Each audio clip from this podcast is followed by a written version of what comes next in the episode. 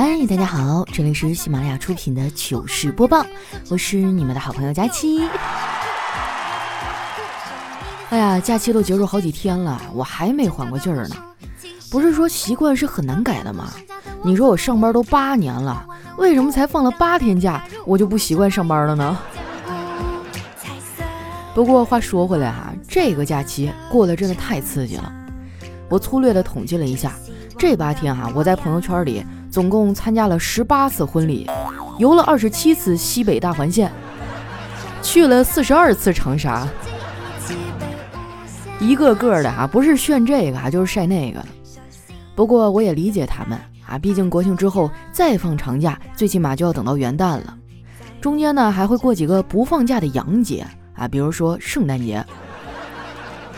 说出来你们可能不信哈，我有预感，今年的圣诞节之前我一定会脱单的，所以我决定了，从今天开始我就不会再洗头了，因为我要在圣诞节的时候为我的小哥哥下一场雪。谁让他总也不出现呢？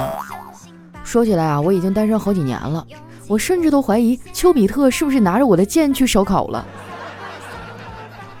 你说丘比特这家伙啊，不好好的干本职工作，不给我爱情就算了，为啥还动不动就要给我塞狗粮呢？去年圣诞节啊，我是和丸子他们两口子一块过的，我也不知道他俩为啥要带着我，难道是怕夜里太黑啊，没我这个电灯泡照亮会摔跤吗？那天哈，我们仨一块去看了个表演，回来的路上呢，丸子非要叨叨啊给他买一个头上戴的那种鹿角，叨叨拗不过他呀，就给他买了。结果他戴上之后啊，差点没把我给笑死。别人戴那个鹿角啊，就像冰雪奇缘似的；丸子戴上啊，就像刚从菜市场里啊偷了两块生姜一样。不过那天跟他们出去还是有收获的，我当时的回头率还挺高的。基本上见着好看的呀，我都会回头看看他们。那年圣诞节啊，叨叨送了丸子一份圣诞礼物，是一双很精致的女士高跟鞋，款式很好看。我觉得呀，在送礼方面，叨叨已经完胜很多的直男了。他真的太懂女孩的心理了。确实啊，我们女孩子呢都喜欢买鞋，尤其是丸子，恨不得家里啊都能开个鞋厂了。每次去逛街啊，他都拉着我往女鞋区跑。办公室里那些男的啊，就特别不理解。其中呢，有一个求知欲比较强的小哥哥，还问他：“丸子，你为啥这么喜欢买鞋呀？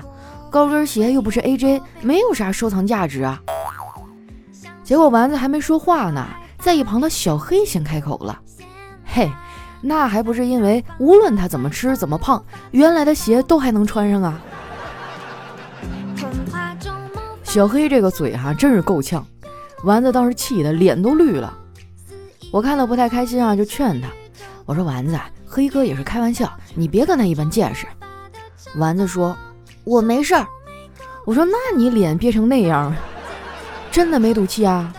丸子说，真的没有。佳琪姐，马上就要吃午饭了，我现在不能赌气，毕竟我已经是个成熟的大人了。像赌气不吃东西这种事儿，那都是吃饱以后才做的。我觉得丸子就是怂，不敢跟小黑硬刚。这点呢，我和他一样。我妈总说我啊，就是典型的窝里横，在家里啊怼天怼地怼父母，出门连问个路啊都不好意思说话。我觉得我妈并没有说出事实的真相啊，我怎么有胆量怼父母呢？我在家都被欺负成啥样了？你们又不是不知道，她心里没点逼数吗？昨天晚上我们家吃的排骨，这个碗不太好刷，吃完饭谁都不想洗碗，老妈就提了一个建议哈，她说：“要不我们玩捉迷藏吧？你来捉，捉到谁谁洗碗。”我一听觉得挺公平的呀，就捂着眼睛数了一百个数，然后我在家里找了二十多分钟啊。一个人影都没找见，后来我实在是找不着了，就给我妈打电话。接通以后哈，我说：“妈，我输了，你们到底藏哪儿了？”我妈说：“输了就赶紧把碗刷了呀，我和你爸呀正在外面逛商场呢。”你们给我评评理，哎，这是亲妈能干出来的事儿吗？之前很多人都羡慕我啊，说我虽然是个沪漂啊，但是爸妈亲人都在身边。其实吧，也没你们想象的那么好，他们都有自己的工作和生活，我还是会时常感到孤独。说到孤独啊，你们知道吗？当代年轻人的孤独啊，有四大表现：洗澡要放歌，吃饭要看剧，睡觉要侧躺，坐车要靠窗。不过我感觉啊，这还不是最孤独的，最孤独的是你明明喜欢一个人啊，对方却不喜欢你。喜欢一个人真不好受。我现在早上醒来第一件事啊，就是翻手机看他有没有回复消息，没有回复，我就会难过的躲在被窝里，心灰意冷，不想起床。之前网上有一种文艺的说法，说想念是有声音的，我觉得说的特别对。就比如说，我每次想念锅包肉啊，我的肚子都会咕噜咕噜咕噜的叫。不瞒你们说啊，我真的太想念东北的锅包肉了。来上海之后，我就没吃过正宗的东北菜。这边的东北菜啊，为了迎合南方人的口味啊，做了很多的改良。不管这个菜在东北啊应不应该放糖，上海的厨师都会放。在这边漂了几年啊，我们一家的口味也跟着变化了不少。尤其是最近这一年。我妈就特别爱吃甜食，今天我们全家就一起吃了汤圆儿，因为人多嘛，每个人都只分到五个汤圆儿。我妈就为了缓解这种不够吃的尴尬哈，还编了一套词儿，说这五个汤圆呢分别代表发财、幸福、成功、健康和长寿。说完啊，我们就纷纷拍手叫好啊，因为这听起来很吉利嘛。没想到啊，小辉儿突然冒出来一句：“只可惜。”这么好的东西都泡汤了，我觉得这孩子就是欠揍哈！要不是怕这汤圆放凉了不好吃，他这顿揍肯定是跑不了。汤圆确实好吃啊，但是吃一次两次还好，吃的次数多了呀，我的牙就有点受不了了。前几天我刚去医院看了一下牙，这牙医说我的牙垢太多，就给我洗了洗牙。洗牙的时候呢，有一小姑娘啊来咨询牙齿矫正。我就跟着听一耳朵，还顺便了解一下整牙的费用。了解完之后啊，我突然发现，如果未婚的男女青年去整牙，那就约等于转移婚前财产呢。我以前还有整牙的想法，觉得整完了脸型能好看一点儿。但是现在啊，我已经完全打消这个念头了。贵不说啊，还有很多后续的问题。最简单的就是手机的面部解锁就识别不了我了。说到这个，好像现在很多手机都有面部解锁的功能，但是为啥就没有人想到面部上锁的功能呢？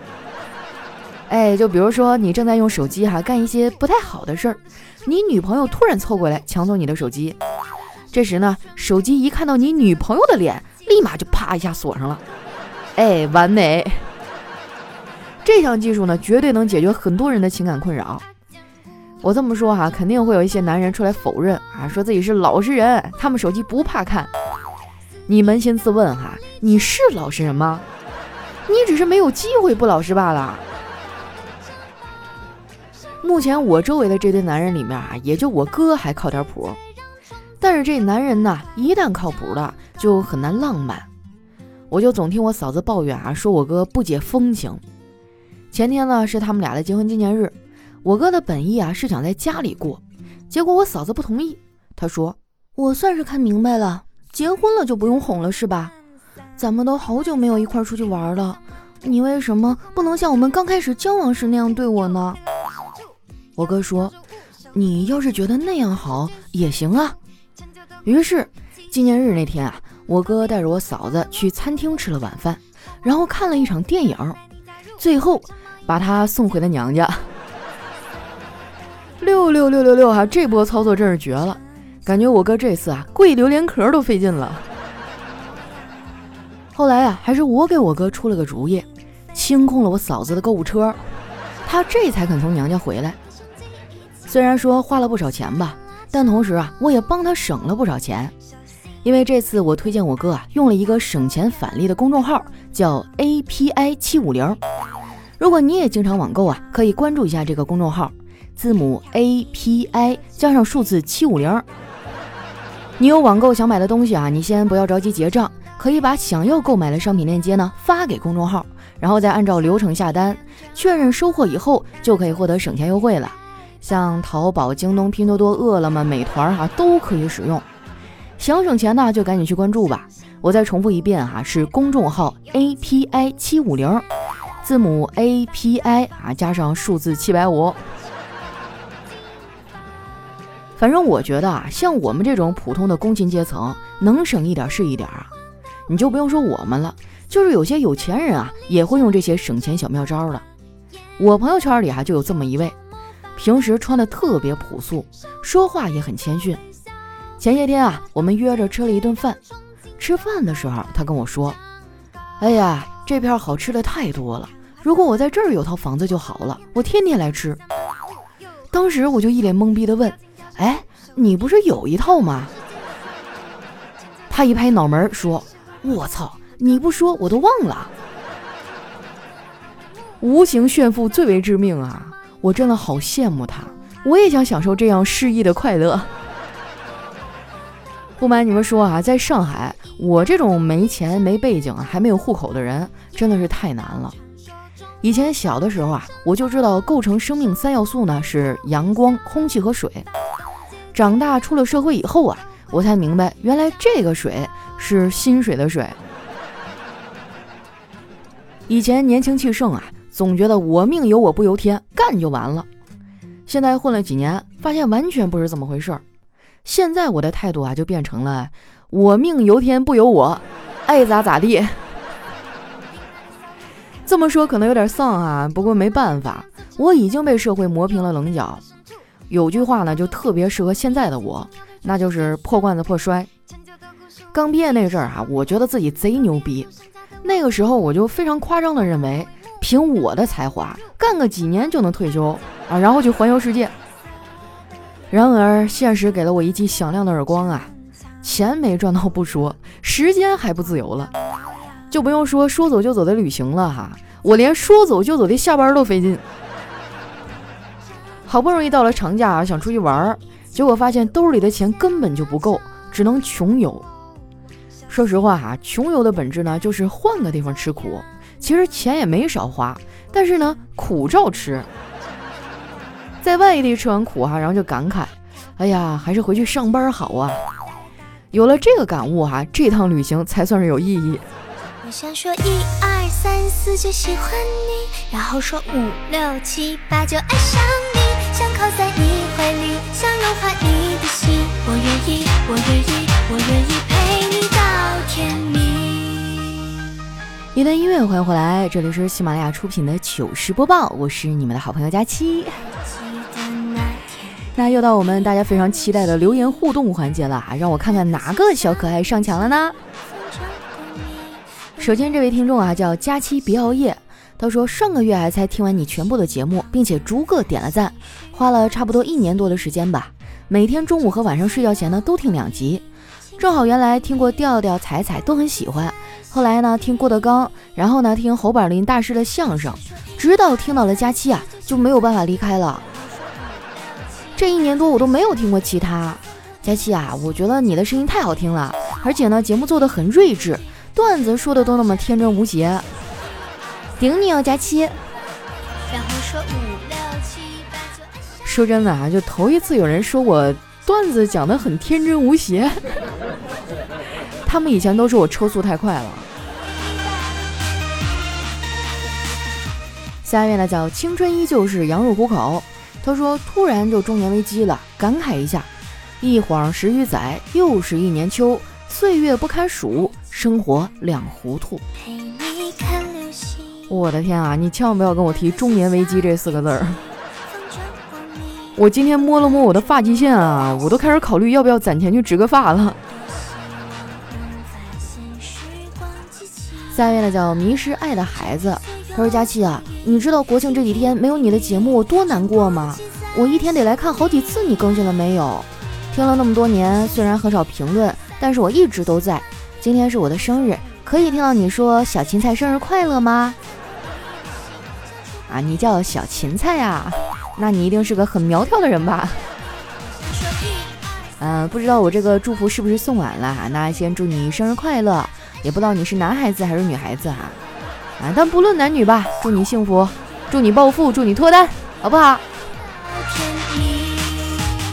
那刚刚说到留言这个问题哈，我就再多句嘴，嗯，因为我们现在喜马拉雅的这个推荐机制改了，你们要多留言，我才有机会有更多的这个推荐位和曝光，要不然我慢慢就沉底儿了。然后你看我们那个呃节目的页面上还有一个打 call 啊，就有一个送星星的，你看见了吗？那星星越多啊，我的这个推荐曝光排名就越靠前。希望大家给给力哈！对于你来说只是举手之劳，但是对于我们主播来讲，嗯，这个推荐位真的非常非常的珍贵。这是我向这个世界唯一推荐我自己，让他们认识我的机会。麻烦大家了啊，谢谢。来看一下我们的下一位哈，叫佳期的小精灵。他说：“佳期啊，我喜欢上一个男孩，可是我闺蜜也喜欢他，他们经常单独在一起。”我和那男孩也很少见面，我不想和我闺蜜绝交，但我也不想失去那个男孩。你说我该怎么办呀？我都快焦虑死了。我现在碰到那个男孩和我闺蜜，我都不敢说话，我害怕他们觉得我在故意的套近乎。我单独和那男孩见面的时候，他都没认出我，我也没主动打招呼。他见了我也只是微微一笑。他和我在一起，没有和我闺蜜在一起自然，也没有和他在一起开心。你说怎么办呢？哎呀，从你这个描述，我觉得那男生应该比较喜欢你闺蜜吧？他是不是都跟你不太熟悉呀？反正你这描述不太乐观啊！我觉得，呃，你要不就嗯，哎，反正要是我的话，我就放弃。在我心里，姐妹大过天。而且从你这描述来看，他们俩明显走得更近。他对你只是微微一笑的这个程度，要么你就忍忍。哎，反正这个亲情和友爱情和友情总归是要失去一个哈。我真的没有办法替你做决定，要么你就勇敢一点儿去向他表白你的心意啊，要么你就嗯，这个我不能替你做决定哈，你自己考虑吧。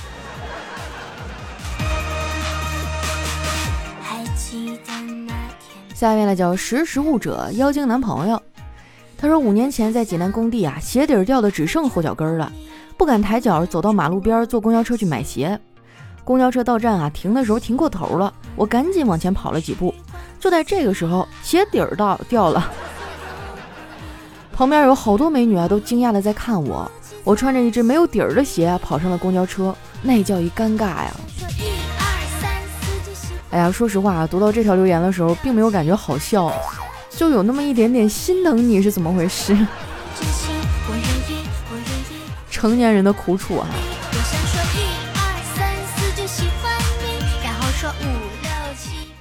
下一位呢叫瞅你漂亮，他说啊，就在昨天，我坐在院子里晒着太阳，用小音响听着天啦噜这狗撩我，听到四十七集的时候呢，突然我们家狗就开始发狂了，挣脱了铁链向我扑了过来。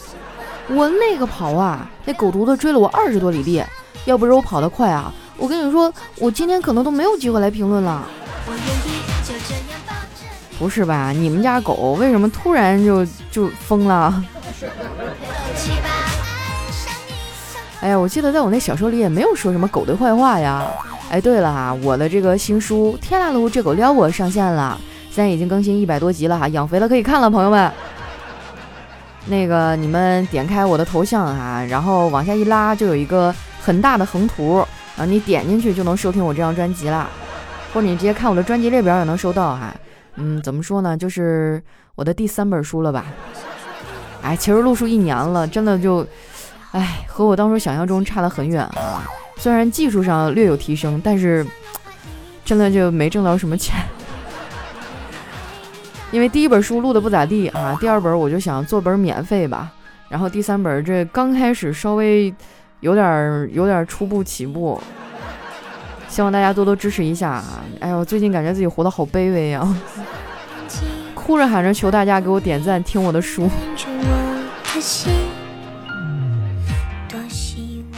下一位呢叫起啥名字呢？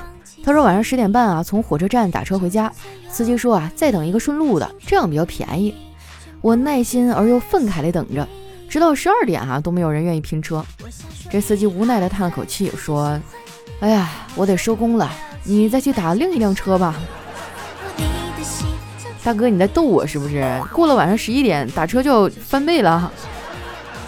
我怎么知道的呢？就是我原来在上海啊，我因为也就是比较拮据嘛，回家买飞机票，然后再回来的时候就买了那个呃晚上的半夜的航班，因为那样大概能省个二百多块钱吧。我当时还觉得，哎，我真是一个省钱小能手。结果下来的时候发现，呃，公共交通已经没有了，只能打车回家。打车回家呢，原本应该是将近一百块钱，但是上海超过十一点以后，打车费就翻倍了。后来里外里我这掐指一算，天哪，我还赔了，图个啥哟？现在想想还觉得蛮心酸的啊。来看一下我们的下一位，叫佳期瘦到九十九斤 D。他说晚上准备去唱 K，路上呢和一个姑娘拼个车啊，就随便聊聊。知道我们要去唱歌啊，后来就一起去了。过了两个月呀，然后就准备一起去领证结婚啦。我去兄弟，你告我是哪个 KTV？我，我也不是想脱单哈，我就是想去很久没唱歌了，想去体验一下放声歌唱的感觉。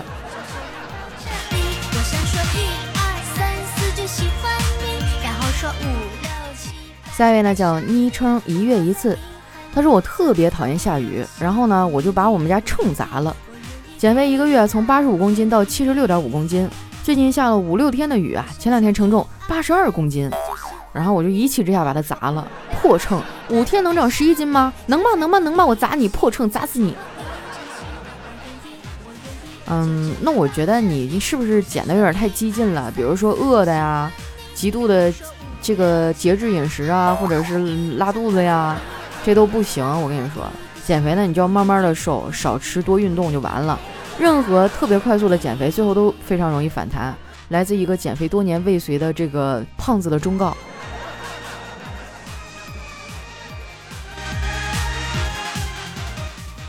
下一位呢叫佳期的老侄女，她说：“今天我妈跟我说，长假放七天就好，为什么要放八天呢？不差不多吗？”为了伟大的学生党哈，我就毅然的反驳，我说：“国庆的基础放七天啊，只放七天假呢就没有中秋的成分。万一嫦娥生气了，把吴刚的斧头偷过来，把月亮劈成十瓣儿啊，后羿去射，被射下来的月亮砸死了，临死前呢不小心把所有的月亮都射了下来，从此月光消失，中秋不复存在这么严重的后果。”啊，是吧？你对吧，妈？所以，嗯，还是八天好。这年头跟老太太讲理都要动用这么多知识了吗？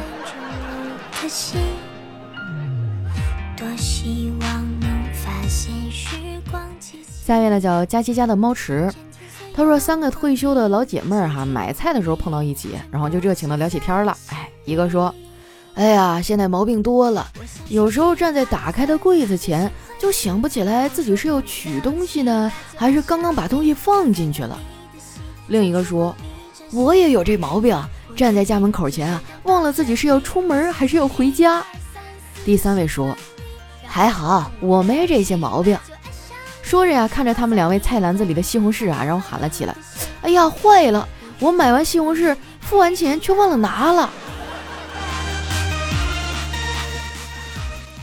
哎呀，这个突然让我想起一句不太合时宜的诗：“老来多健忘，唯独忘相思啊。”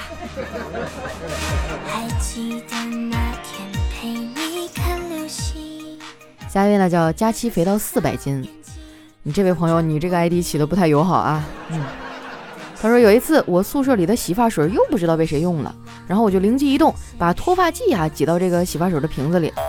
不说了，医生叫我换石膏了。我就想问问你的宿舍里为什么会有脱发剂呢？你说的是脱毛剂吧？实不相瞒，我每年夏天都要经历一次，就是脱腋毛啊，因为女孩子喜欢穿小吊带嘛，你抬起胳膊黑乎乎一片，让我想起了李逵，俺也一样，那就不太合适了。然后每年都要经历一次撕心裂肺的痛。下一位呢叫千山人迹，他说早上啊浴池刚开门，首先呢来了一个女顾客，他就走进了男浴池。等他脱光了，这个男管理员进来告诉他这里是男浴，这女顾客就很生气啊，说为什么等我脱光了你才告诉我呀？这男管理员说那那我不得彻底的确认一下呀？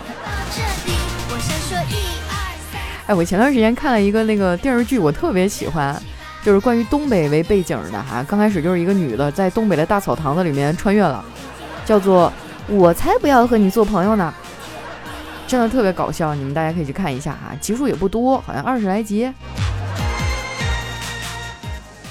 下一位呢叫退爱我家妻，他说今天早上上厕所哈，我蹲坑。看同事弄了半天裤子拉锁，动作极为搞怪，然后我就随口跟他开玩笑，我说找不着了。同事没做声，哈，弄好裤子，叹了口气说：“哎呀，终于装进去了。”嗯，就是我觉得吧，嗯，你这个同事我很想认识一下，不为别的，就是我特别想体会一下听友的这个同事之间的关系和不和谐啊，想跟他们做朋友。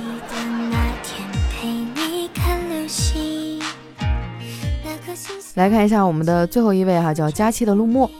他说一天晚上跟我爸吃饭，这碗里还剩了一点菜，我就掰了半个馒头。我爸说：“哎哎，你先别吃啊，有事儿跟你说。”父亲神情严肃，我隐隐觉得有大事要跟我商量，然后我就放下碗筷坐着。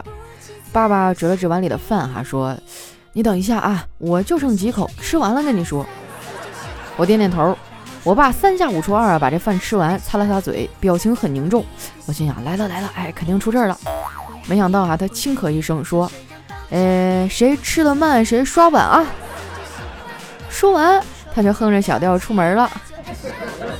我的天哪，天下的爸爸都是一样的，都这么懒，就是大懒知小懒啊，小懒不刷碗啊，小懒去刷碗。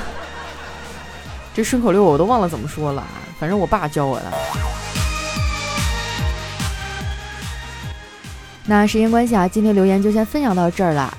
喜欢我的朋友呢，记得关注我的新浪微博和公众微信，搜索主播佳期，是佳期如梦的佳期啊。有什么想对我说的话呀，或者好玩的留言呢，可以留在我们下方的留言区。